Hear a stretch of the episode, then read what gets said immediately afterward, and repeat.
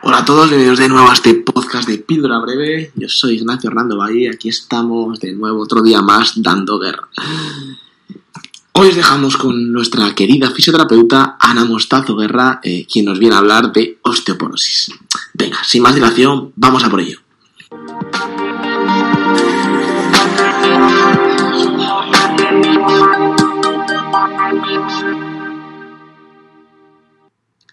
Muy buenas a todos. Como ha comentado Nacho, hoy vengo a hablaros de la osteoporosis, que es una enfermedad bastante común en las personas mayores, que suele estar presente sin que nos demos cuenta durante mucho tiempo y que a veces los únicos signos o síntomas que nos hacen pensar que tenemos esta enfermedad es eh, dolor de espalda, eh, una pérdida de peso, adoptar una posición encorvada o incluso padecer fracturas por alguna lesión leve. La osteoporosis es una enfermedad que provoca la disminución de la densidad mineral ósea y su microestructura.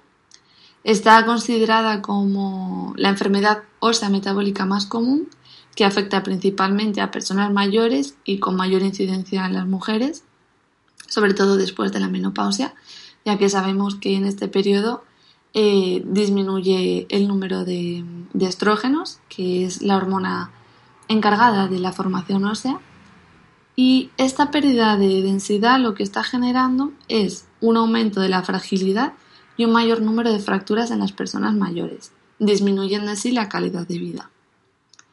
Sabemos que esta enfermedad tiene unos factores de riesgo que no se pueden modificar, como es la predisposición genética. Esto quiere decir que si alguien de tu familia padece o ha padecido osteoporosis, es posible que tú también la padezcas. Y otro de los factores de riesgo que no se pueden modificar son los cambios morfológicos que van asociados a la edad. Pero hay otros que sí se pueden prevenir, incluso desde la infancia y la adolescencia, como por ejemplo evitando el sedentarismo, evitando también algunos hábitos nocivos como el tabaco o el alcoholismo, manteniendo una dieta sana y equilibrada y realizando ejercicio físico.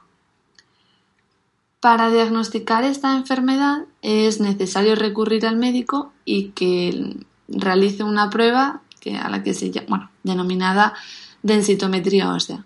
Es una prueba que se realiza para medir la densidad mineral ósea.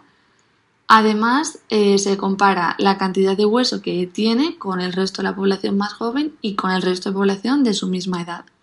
Así podemos estimar el riesgo de padecer fracturas y si es necesario realizar más exámenes médicos para adoptar un tipo de tratamiento u otro. Generalmente el tratamiento que se suele aplicar a esta enfermedad es combinar el ejercicio físico con los fármacos recetados por el médico. Pero debemos de tener en cuenta que hay algunos deportes como la natación o el ciclismo que si se realiza de manera exclusiva predispone a la osteoporosis, ya que son deportes sin impacto y se sabe que para aumentar la densidad mineral ósea necesitamos cargas sobre el hueso, eh, como por ejemplo caminar o saltar.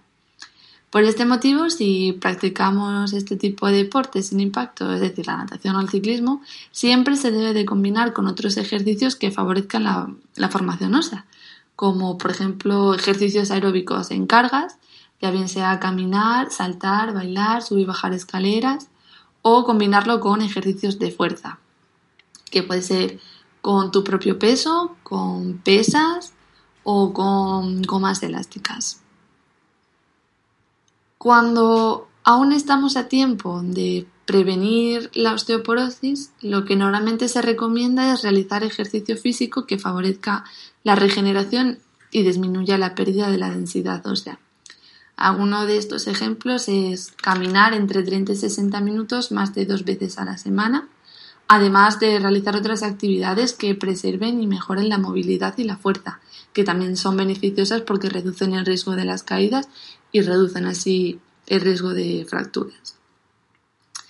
Eh, como fisioterapeuta, parte de mi trabajo es prevenir e informar de las patologías que existen y en este caso eh, los educadores físico-deportivos y fisioterapeutas debemos trabajar con el fin común de evitar que esta enfermedad origine patologías más importantes y disminuya nuestra calidad de vida. Por eso en el blog eh, les he dejado un vídeo sobre una rutina que se puede hacer en casa perfectamente. Y si queréis eh, seguir con la actividad, solamente tenéis que echarle un vistazo al resto de vídeos que hay en el canal de YouTube. Espero que os haya gustado y nos escuchamos en el próximo podcast.